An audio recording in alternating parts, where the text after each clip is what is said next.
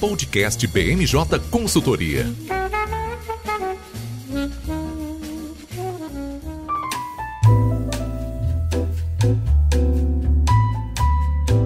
Pessoal, está começando agora mais uma edição do BMJ Podcast e, como sempre, nós trouxemos um time de especialistas para falar aqui comigo hoje. Participam dessa edição as nossas consultoras Gabriela Bolseiro. Tudo bem, Gabi? Oi, Lucas, tudo bem? Prazer estar de volta no podcast, no podcast da BMJ. A, a Gabi veio só para falar da Capitã Cloroquina aqui com a gente. Ela só vem quando a pauta é, é polêmica e da Ibope, né, né, Gabi? Exclusivamente. Se não tiver polêmica, não tem graça. Se não for para causar, ela nem sai de casa. Nem sai de casa. Também aqui com a gente a Mariana Lírio. Tudo bem, Mari? Oi, pessoal, tudo bem? E fechando o time de hoje, a Mônica Banegas. Tudo bem, Mônica? Oi, gente, tudo bem? Bom, a gente está com a pauta extensa hoje. A gente vai começar o episódio falando sobre a oitiva da CPI da pandemia que está sendo realizada lá no Senado. A gente já trouxe esse assunto aqui para o podcast algumas vezes e nessa semana, especialmente, a gente teve o depoimento da famosa Capitã Cloroquina, que gerou uma certa polêmica. Além da presença dela na comissão, a gente vai falar também sobre a atuação do ex-ministro da Saúde, Eduardo Pazuello, recentemente. Né? Ele causou polêmica ao participar de um ato político ao lado do Bolsonaro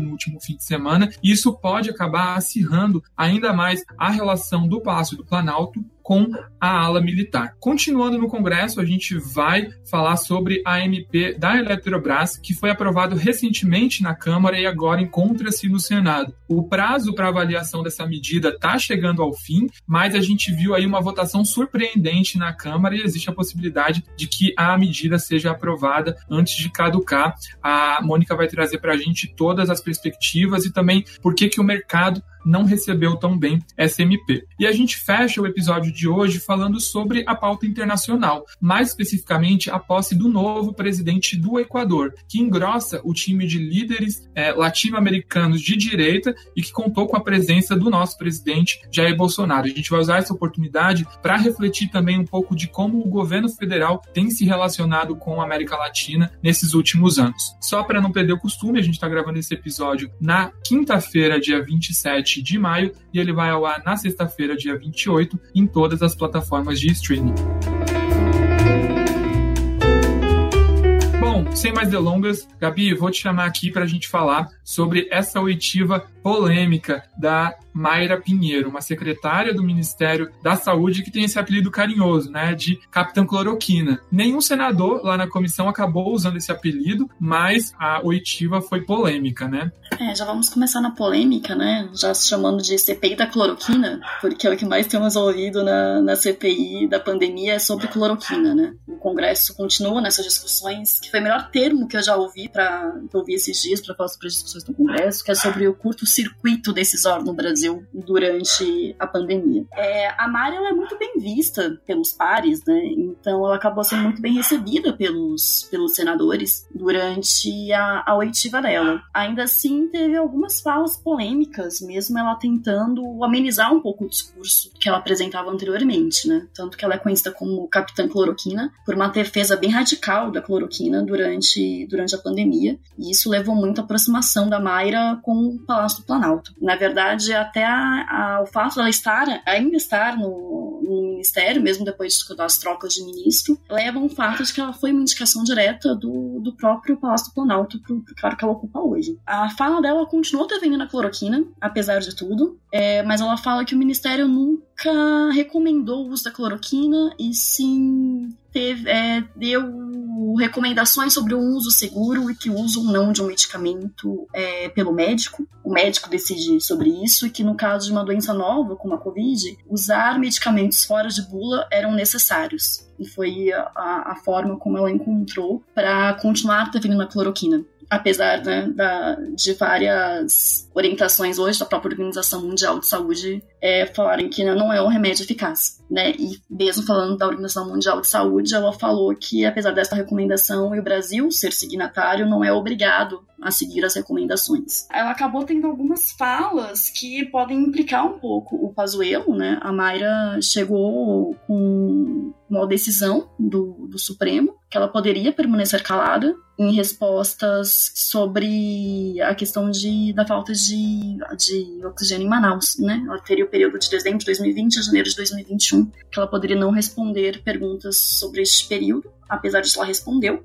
Só que algumas informações, por exemplo, que, se, que o ministro foi sim informado para falta de oxigênio em Manaus, e isso aconteceu no dia 8. Na oitiva, o Pazuello tinha falado que foi apenas no dia 10. Então, esses dois dias já são uma grande diferença sobre isso. É, também teve uma fala em relação àquele aplicativo, o Tradikov, que, segundo a Mayra, ele foi desenvolvido como auxílio aos médicos pela falta de, de testes na, no momento em Manaus, em janeiro, e que ele foi tirado do ar pelo que ela chamou de extração indevida de dados. E o Pazuello tinha deixado claro que tinha sido um ataque hacker. Então teve essas divergências nas falas entre deles, né? E esse foi mais um fator que levou à reconvocação do Pazuello, que foi aprovada na reunião de ontem da CPI, no dia 20, ontem, no dia 26. E além, como o Lucas já tinha começado a falar, sobre a participação do Pazuello num ato político do Bolsonaro no Rio de Janeiro no, no último domingo, né? O Pazuello, Bolsonaro fez um ato convocando motoqueiros e passeou ali pela região da Barra, no Rio de Janeiro, e depois disso subiu num carro de som, onde o Pazuello estava do lado dele,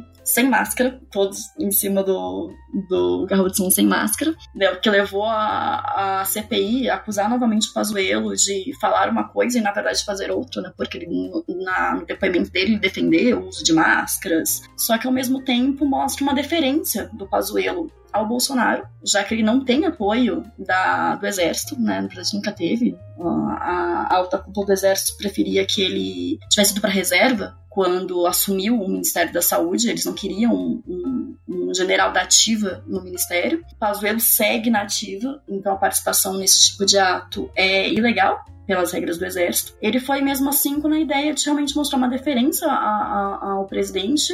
Na própria oitiva dele, ele tentou blindar o, o Bolsonaro de todas as formas, é, que é um, apoio, né? O Pazuello busca um apoio no, no Bolsonaro para tentar evitar qualquer punição maior pela questão da, da condução da pandemia enquanto ele estava no, no ministério. E até este momento tem dado certo, né? O, o, o Pazuello, o Bolsonaro realmente tem, tem apoiado o Pazuello. É, hoje dizem, né, não tem nada certo ainda, que teria uma conversa entre o Bolsonaro e o comandante do exército, o Paulo Sérgio Nogueira, para tentar abrandar essa possível pena do Pazuello por ter participado de um ato político. E provavelmente a punição dele é, deverá ser a mais branda possível, que é somente uma advertência. O que é legal de, de pegar desse caso, né, Gabi, é a gente recuperar um, um, um pouco, né, alguns é, meses atrás, o Bolsonaro fez aquela dança da, das cadeiras, né, acabou demitindo o ministro da Defesa, e isso levou a uma é, demissão em massa, né, uma demissão coletiva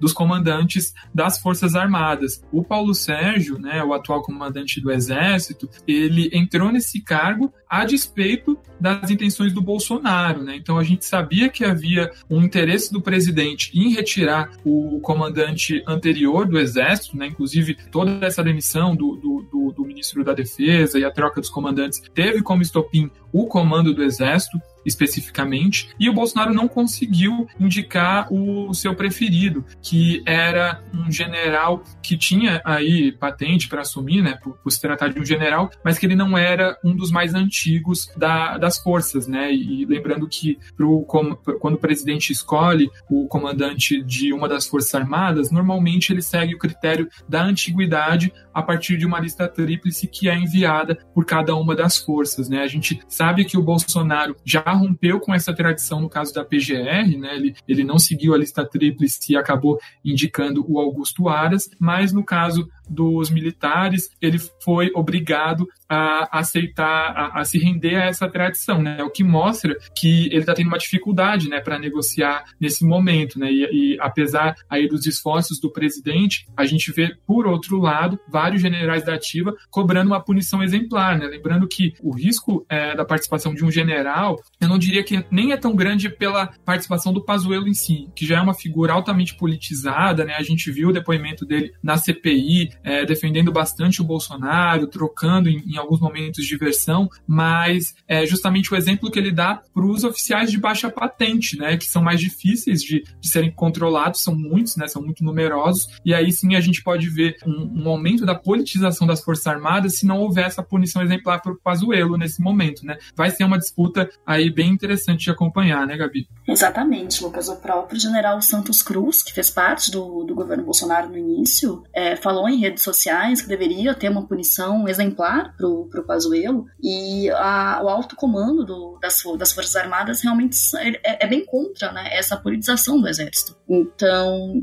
o próprio ministro da Defesa, o Braga Neto, que é um aliado antigo do Bolsonaro, foi ministro da Casa Civil né, antes de ser indicado para a defesa, falou que existe necessidade de uma punição, assim como o próprio vice-presidente, o Mourão. Então a punição deverá existir, mas a, realmente estou mostrando que vai ser o mais, o mais branda possível, porque o Bolsonaro está advogando bastante pelo Pazuello. Mas é algo realmente que vamos assistir né, e ver como que vai ser essa, essa, essa, essa força, né? Quem vai ter mais força neste caso. Mas realmente o que está tá, assim, se indicando nesse momento é que a punição vai, vai ser branda. Inclusive, né, essa participação do Pazuello acaba colocando mais uma expressão no nosso dicionário, né, de, de bolsonarismo, que foi a, o termo motociada. Primeira vez que eu ouvi é, alguém falando com, com usando essa expressão, né, para se referir a uma carreata feita por motos. O Bolsonaro ele está é, num, num, movimento, né, bem grande de buscar apoio popular, de mostrar que ele tem respaldo. A gente tem visto uma série de aglomerações sendo realizadas. Se a gente pegar apenas os últimos dois meses, em abril o Bolsonaro realizou cerca de seis eventos é, que contaram com aglomeração fora de Brasília, e no mês de maio, que ainda não chegou ao fim, a gente já registra pelo menos oito atos também fora de Brasília, é, onde o presidente participou e houve aglomeração, ele não usou é, as máscaras, né, que são, que, que, são aí a determinação da OMS. Então, é, a gente vê de fato esse esforço ocorrendo e o presidente está nesse, nesse incentivo de tentar exaurir todos os meios de transporte possíveis. Né? Agora foram as motos, é, antes a gente teve cavalgada em Brasília também, daqui a pouco o presidente vai aparecer em bicicleta aí pedalando em alguma capital do país, tenho certeza. Agora, Gabi, eu queria voltar para um ponto da, da oitiva da Mayra, que se assemelha bastante ao Pazuello, né? Ela também conseguiu um habeas corpus, então poderia ter ficado é, em silêncio, né? Evitar responder algumas perguntas, mas ela quase não fez o uso é, desse instrumento, né? Bem parecido com o que o Pazuello fez na oitiva dele. Apesar disso, a gente vê que a Mayra é, contradisse o Pazuello, né? Em alguns é, momentos. Então, mesmo sendo aliados e estando próximos aí da agenda mais ideológica do presidente, dá para ver que já tem alguns atritos aí que a oposição deve usar lá dentro da CPI, não é mesmo? Exatamente, Lucas. Primeiro que essa ideia da, da motociata eu achei uma coisa incrível, porque é uma sacada muito inteligente do Bolsonaro, porque se você observar, as pessoas em moto parecem que ocupam um espaço muito maior do que realmente a quantidade de pessoas que estavam lá, né? Então foi uma ideia brilhante, além de mais uma palavra aqui no, no dicionário bolsonarista. Agora, voltando para sua pergunta, é, a Mayra tinha realmente esse. Ela poderia não falar né, sobre questões entre dezembro de 2020 e janeiro de 2021, que é bem essa época do, do caos, né, da falta de oxigênio em Manaus. É, ainda assim, ela falou, né, respondeu sobre esse período, porque ela foi para Manaus nesse período, e, e acabou contradizendo pontos importantes da fala do Pazuello. Né, isso até foi uma das coisas que levou a essa reconvocação do Pazuello. Por exemplo, ela falou que na época que ela estava em Manaus, que foi do dia 2 ao dia 5 de janeiro, se eu não me engano exatamente a data, ela falou que ela não sabia do que estava acontecendo. Só que após isso, o Ministério foi informado dessa iminente falta de oxigênio em Manaus. E ela deu a data do dia 8 de janeiro, como se tivesse acontecido. Tivesse acontecido. E o Pazuello informou no depoimento dele que isso tinha acontecido apenas no dia 10 de janeiro à noite. Então, esse é um dos pontos que até foram comentados na própria pelos senadores durante a própria oitiva da, da Mayra. E após a oitiva, a assessoria do Renan Calheiros, que é o relator da comissão, apresentou um documento que demonstrava 11 erros, contradições e mentiras na fala da Mayra, e que provavelmente isso vai ser usado contra o Pazuello na próxima, no próximo depoimento dele, que já foi aprovado pela, pela comissão. Isso, lembrando que ele já tem depoimentos agendados e também a CPI, o, alguns senadores não descartam a hipótese de convocar cariações, né, que é, seria justamente o, o ambiente onde você contrapõe um depoente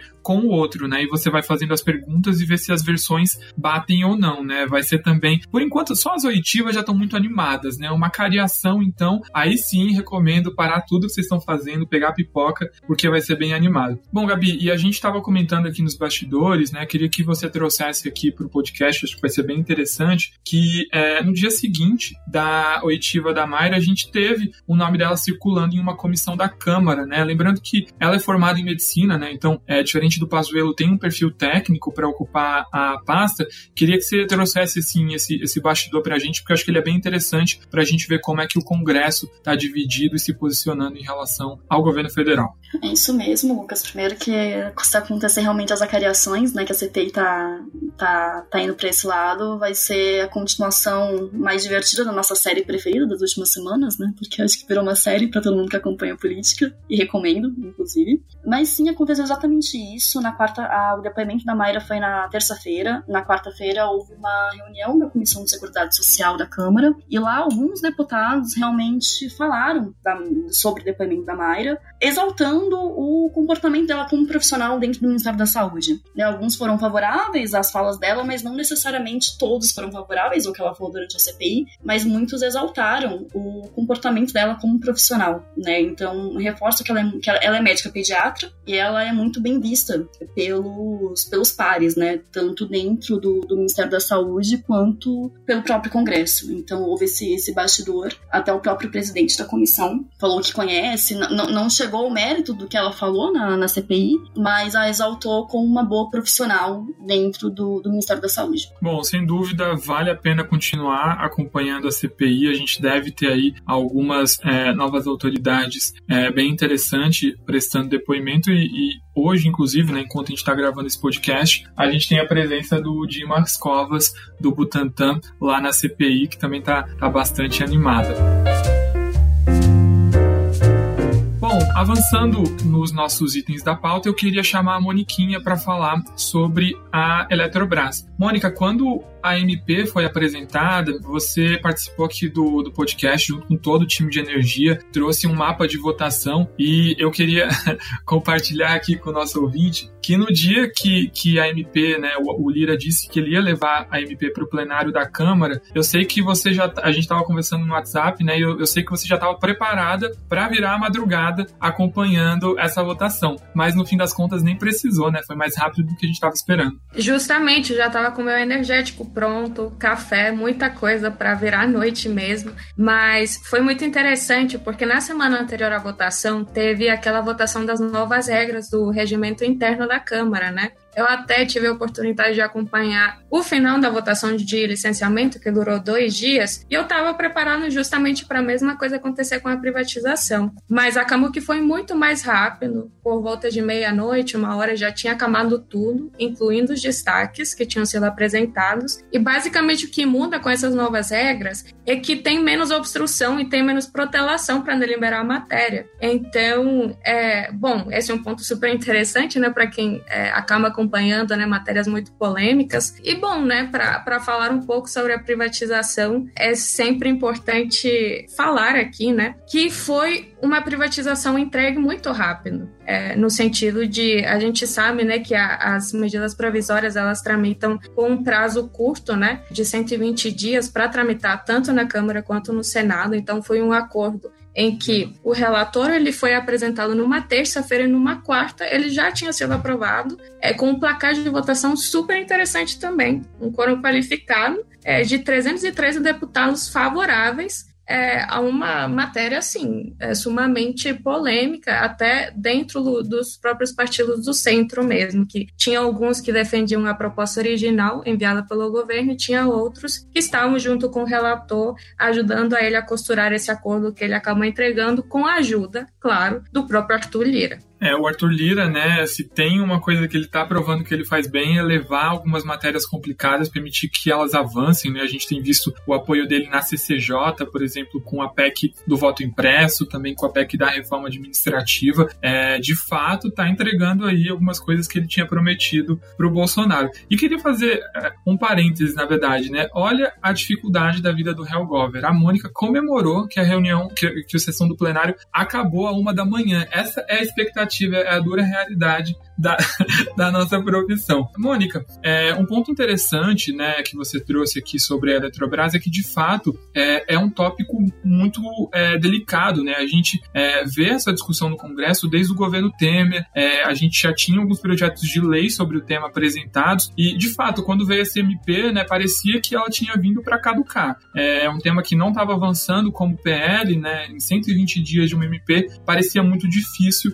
que isso ocorresse. Mas, enfim, a gente é, chegou nesse cenário, né, onde falta aí a, a validação do Senado para que essa proposta é, se torne uma lei é, permanente. Mas o que chama atenção é justamente o fato do Ministério da Economia, né, que tinha tudo para estar tá comemorando nesse momento, tá em um relativo silêncio, né? A gente não viu o, o Paulo Guedes celebrando muito é, essa aprovação. Queria que você comentasse um pouquinho sobre isso para a gente. Claro, Lucas. E uma coisa que eu ainda vou resgatar, que você acabou de colocar aqui, a gente está com uma perspectiva de que essa medida provisória não vai caducar mesmo, não só pelo apoio que o Arthur Lira está dando para essa matéria, mas também pelo próprio Rodrigo Pacheco. Ele, os dois eles fecharam esse acordo com o governo, a gente está com essa expectativa muito forte, não só pelo quórum né, que, que a gente viu é, na Câmara, mas a gente está vendo também que as discussões de bastidor no Senado elas estão avançando rapidamente. A gente está contando com essa, é, com essa probabilidade muito baixa, é, porque sempre né, no mundo de governo a gente trabalha com probabilidades, mas é uma probabilidade muito baixa do governo deixar que essa matéria caduque mesmo. E sobre o, o silêncio, assim, do, do, do Paulo Guedes, né? Teve alguns secretários que eles de fato se pronunciaram, eles corroboram o posicionamento do Ministério de Minas e Energia, que é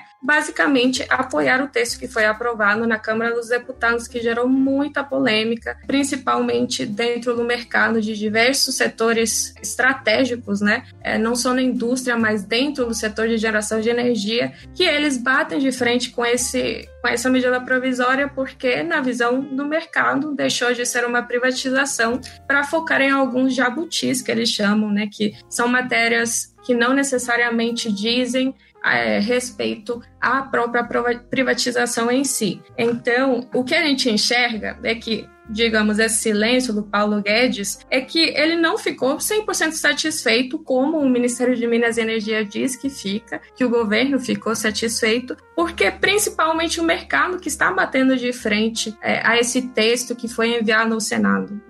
Os investidores, né, que a gente trabalha muito de perto, eles já sinalizaram muitas preocupações é, com relação à falta de coerência na visão deles com, com essa proposta que, que, que foi costurada. E, e, é interessante porque tem dois pontos específicos. O primeiro tem a ver com os custos dessa proposta que foi enviada ao Senado e outro tem a ver com o tema de sustentabilidade. Os custos, eles têm a ver com a conta do consumidor. Basicamente, na avaliação do mercado, existe uma probabilidade muito alta de que a conta de luz ela aumente porque é, basicamente o que é, esse texto propõe de privatização é a contratação de dois tipos de fontes muito caras. Uma é PCH, que são pequenas centrais hidrelétricas, e outra é de térmicas a gás. Então, é uma conta cara que, no final das contas, quem vai pagar é, somos nós, consumidores. E o segundo tema é o, o eixo de sustentabilidade também. É pra, na visão do mercado, né, existe uma incoerência muito grande nesse ponto, porque, bom,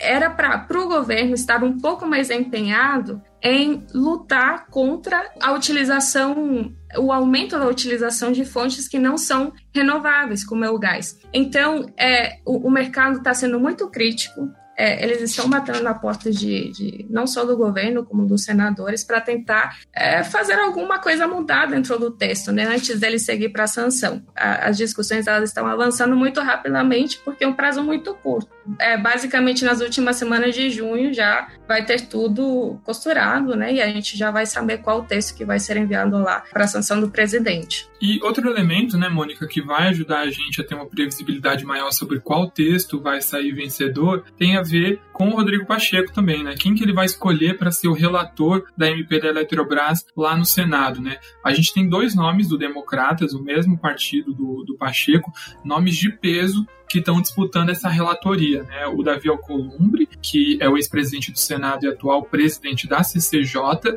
e também o senador Marcos Rogério, né? É, como é que você está avaliando essa discussão nesse momento? É, bom, o, Marcos Rogério aqui, é, eu acabo monitorando mais a pauta de energia dentro da consultoria, ele é um, ele é um cara mais ligado para esse setor de energia. Ele foi presidente lá da, da Comissão de Serviços de Infraestrutura, então ele tem não só um conhecimento bom sobre o setor, como ele tem também um trânsito muito bom com as principais associações que atuam. E tem o Davi Alcolumbre, que é claro, né, como ex-presidente da casa, ele teve contato com é, muitos mais é, setores, né, de, de, todos os tipos, segmentos. É, mas o que a gente vê também é que o Marcos Rogério, a gente está trabalhando mais com, com, com, essa possibilidade do Marcos Rogério pegar, justamente porque ele tem se mostrado um aliado muito importante dentro das discussões da própria CPI, né? E o que a gente enxerga é que, por ele também ter esse histórico, né, de, de afinidade com os temas do setor, é, ele também conseguiria, de fato, segurar o que o governo quer, e, e, na nossa avaliação, o Marcos Rogério ele não vai fazer nada que o governo não queira que ele faça. E ainda falando sobre isso, a gente aqui, né, dentro, está trabalhando com duas perspectivas, né, é, sobre as mudanças do texto. A gente está esperando que o texto, claro, se ele chegar nas mãos do Marcos Rogério e ele for de fato designado relator na próxima semana, ou ele trabalha para não mudar o texto, para o texto seguir mais rapidamente para a sanção do, do Bolsonaro, ou é, ele trabalha para mudar um texto e deixar ele um pouco mais no formato original que ele foi enviado ao Congresso Nacional. Então a gente está trabalhando com essas possibilidades, com as informações que a gente tem até o momento. E, enfim, né, os dois cenários eles implicam em, em têm implicações diferentes, né? Porque mudar o texto implica com que as mudanças voltem para a Câmara e não mudar o texto segue mais rápido para a sanção e fica nas mãos do presidente decidir o que que ele vai vetar e o que que ele não vai, não vai vetar. A gente só está avaliando com o, o, o curto tempo que o governo tem, o que que eles estão pensando em fazer mais estrategicamente, não só para eles falarem para o mercado que eles de fato entregaram o que eles prometeram, mas também é, ver qual tipo de, privati de privatização que eles estão dispostos a defender. Será que a privatização a qualquer custo? Ou será que uma privatização em que eles estão dispostos a abrir mão de algumas coisas para agrandar mais o mercado? É isso que a gente está tentando avaliar é, no momento. Vai ser uma disputa interessante, né, Mônica? E se de fato cair nas mãos do Marcos Rogério, né, vale dizer que ele é membro titular da CPI da pandemia, bate o, o cartão na, na, CPI logo de manhã, não sai enquanto a, a oitiva não se encerra e está ali na linha de frente de defesa do governo federal. Né? Então, de fato, se transformou nos últimos anos em um aliado de primeira hora do, do Bolsonaro. Vai ser bem interessante ver como é que, que vai, vai, como é que ele vai desempenhar esse, esse comportamento se de fato ele for designado para a relatoria.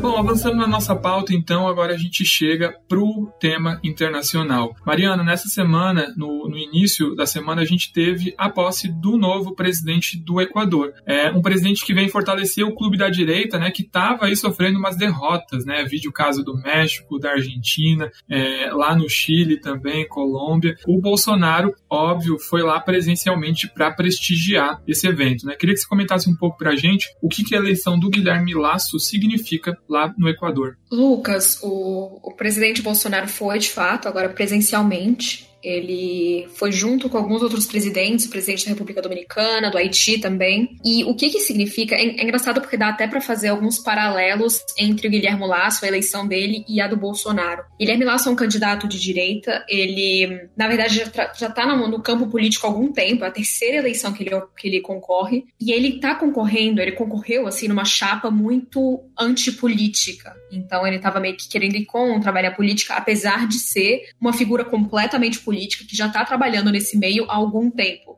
É, e ele foi contra agora o candidato que foi empurrado pelo, pelo ex-presidente Rafael Correia, que é de esquerda. Então dá para fazer um pouco esse paralelo do Haddad tendo sido empurrado pelo Lula e muitas pessoas esperavam que esse candidato, que é bem jovem, o Azus, que ele, que ele fosse ganhar. É, e ele não ganhou, quem ganhou de fato foi o Guilherme Lasso, que tem, assim, que é visto também como uma pessoa que pode, de alguma forma, lidar bem com a pandemia. Ele é uma figura um pouco mais velha, o Azus, pelo contrário, era muito novo, então a população deu um pouco essa confiança nele, que é agora ver se eles conseguem realmente lidar de uma forma um pouco mais, digamos que lidar da pandemia de alguma outra forma. E então o que, que a gente pode esperar agora? Os grandes desafios do Equador são o endividamento externo, o crescimento econômico e, obviamente, como todos nós estamos vendo com a pandemia nesse momento. O que ele também deve fazer o laço é que ele provavelmente deve promover algum tipo de abertura de mercado, porque ele é um, ele é um ex-banqueiro. Então, o mercado confiou bastante nele para agora empurrar um pouco essa pauta e também, quem sabe, trazer alguns acordos comerciais com a América Latina. É, o que eles estão pensando em fazer também é focar bastante no campo petrolífero e fazer alguns acordos, por exemplo, com Chile, México, Colômbia, Peru. Então, a gente pode esperar um pouco essas mudanças agora no Equador, que, apesar disso, eles estavam com antes um candidato de direita, também o Lenin Moreno, mas que então deve seguir um pouco esse mesmo campo econômico. E Mari, como você trouxe, né, a cerimônia de posse do Laço não foi é, muito prestigiada presencialmente, né, e, e aí vale a pena a gente, óbvio, fazer a consideração de que é um momento delicado da pandemia, né, a América Latina hoje está passando por um momento especialmente conturbado, enquanto a gente vê várias outras regiões do mundo já recuperando um pouco mais da normalidade, aqui a gente ainda enfrenta é, desafios muito grandes, né, então é, é, é claro que isso também foi um fator que pesa é, nessa ausência de, de, lideranças de mais peso na, na posse do laço. Mas eu queria aproveitar essa oportunidade justamente para a gente é, conseguir fazer um panorama aqui sobre como o Bolsonaro tem se comportado né, na América Latina. A gente falava muito, né, ele, é, a gente ouvia muitos assessores próximos do, do, Bolsonaro dizendo que a eleição do Bolsonaro, né, que, que tinha sido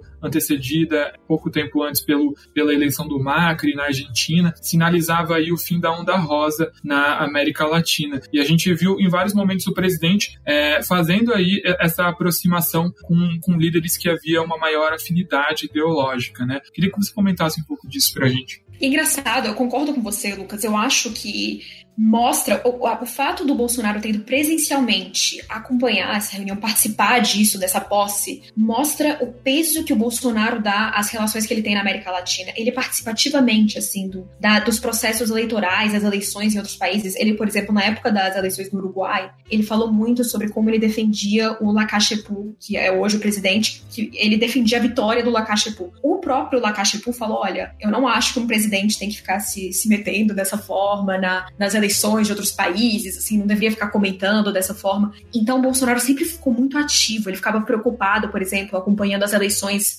na Argentina, ele falava que ele tinha medo do Fernandes ganhar, o que de fato ele acabou ganhando. Então, o Bolsonaro, ele sempre mantém essa relação pouco pragmática com os líderes aqui na América Latina e sempre querendo preservar essas amizades de direita. Então tem o Pinheira no Chile, tem o Benítez também no Paraguai. Então é um pouco a forma dele de. E é engraçado que às vezes os laços ideológicos dele não são só é, no, na questão de campo é, esquerda ou direita. Você pega agora, por exemplo, o caso do AMLO no México. O AMLO é meio negacionista, considerado meio negacionista quando tem a ver com pandemia. E aí, nessa hora, por exemplo, o, o Ernesto Araújo, ele falou, não, a gente se identifica completamente agora com o AMLO, o que, que ele tá falando. Então, é uma relação que realmente é pouco pragmática, muito ideológica, e que o Bolsonaro, ele vem intensificando, assim. O que a gente pode notar claramente, de certa forma, assim, com as relações na América Latina é que o Brasil está cada vez mais perdendo o seu status de hegemon na região. Então, isso tem acontecido desde o governo da Dilma Rousseff, que quando assim, a gente deixou de ter um projeto bem claro de política externa na região,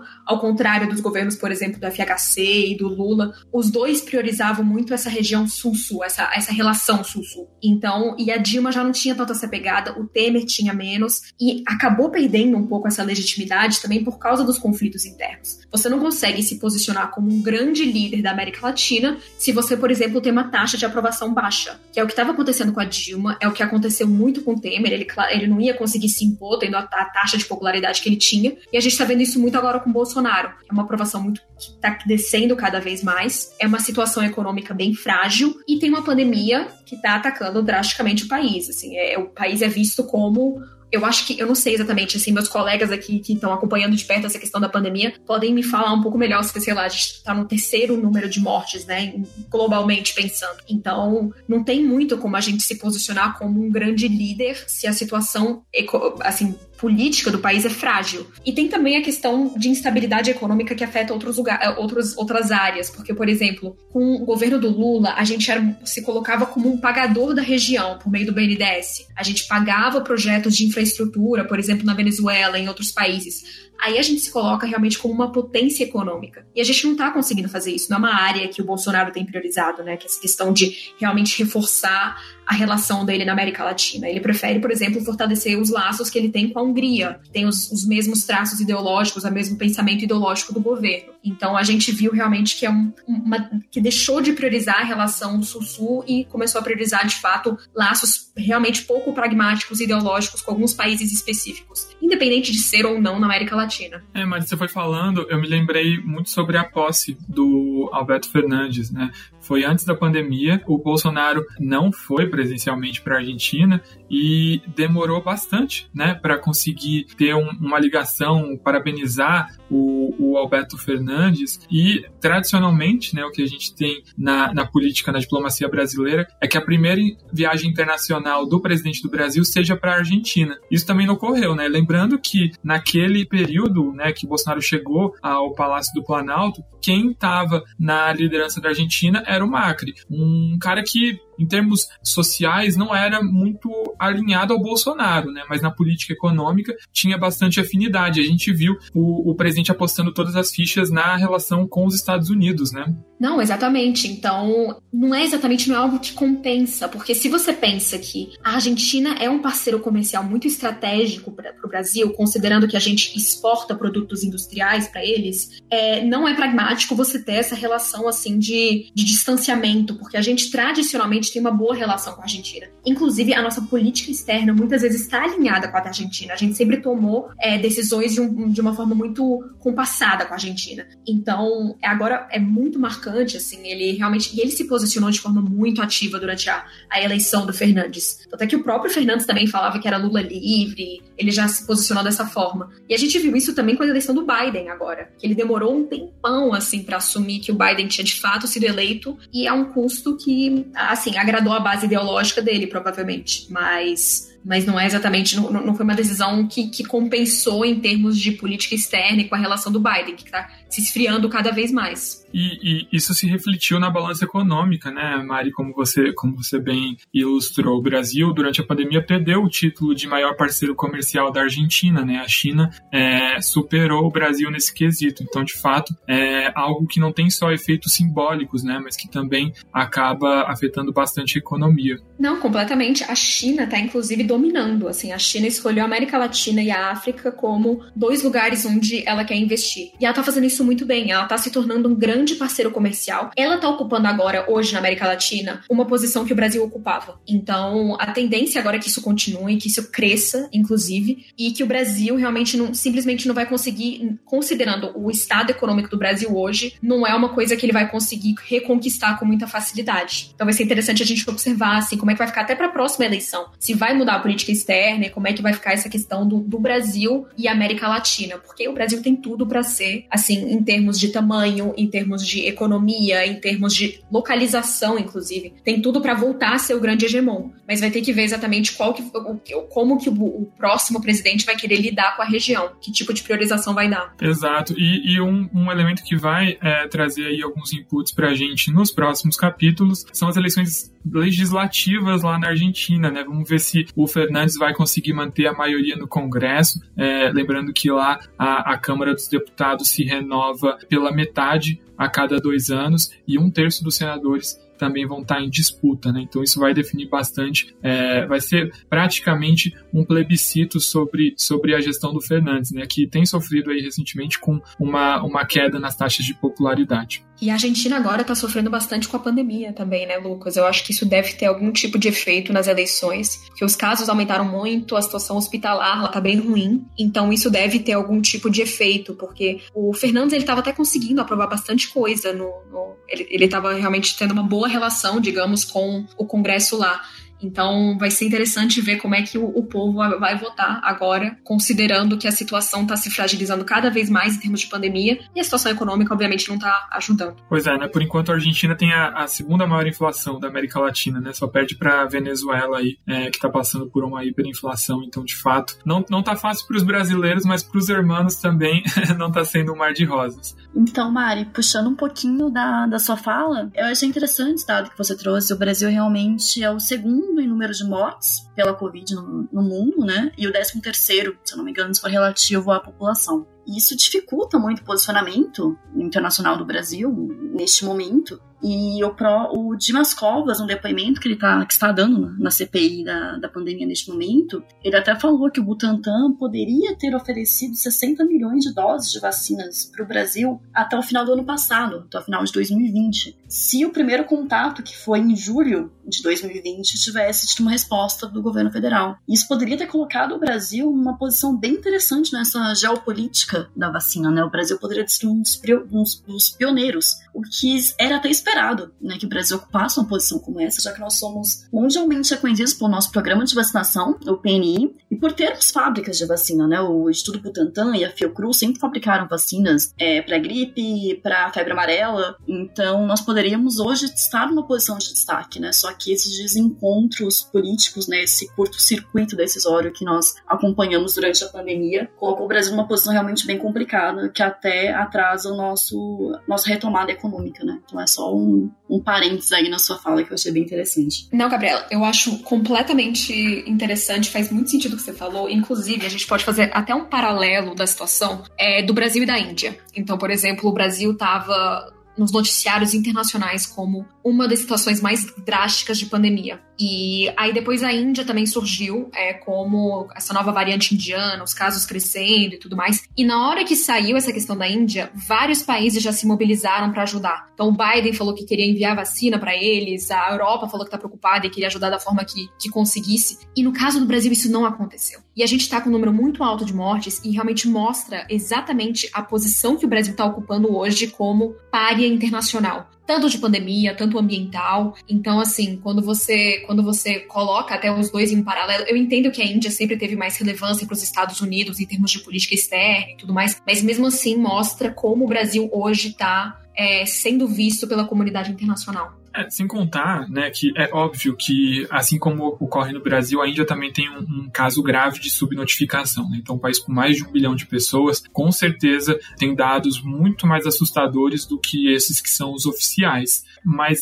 se a gente parar para pensar no caso do Brasil, né, com a, a, a Índia está atingindo agora, pelos dados oficiais, o, o, a mesma quantidade de óbitos diários que o Brasil atingiu no pior momento. Isso, assim, quando a gente pega em termos proporcionais, né, a população indiana que tem mais de um bilhão e a brasileira que não tem nem é, 220 milhões de habitantes, a, a nossa situação foi muito é, dramática também, né, e de fato é, não houve aí um, um, uma, um esforço muito grande da comunidade internacional em apoiar, né. Então, é, de fato fato uma situação bem delicada, né? E, bom, ouvindo a Gabriela falando né, sobre as doses que a gente podia receber, é, me veio à cabeça a, o nosso filósofo contemporâneo Neymar, né? Que saudade daquilo que a gente ainda não viveu. Mais bola para frente. Eu, que... eu queria agradecer demais a participação desse time de craques aqui, da Gabriela, da Mônica e da Mariana, é, no nosso bate-papo hoje e convidar a todos vocês que nos ouviram até aqui a seguir a BMJ nas redes sociais. Até a próxima podcast BMJ Consultoria. Não deixe de acompanhar a BMJ em nosso site www.bmj.com.br e em nossas redes sociais.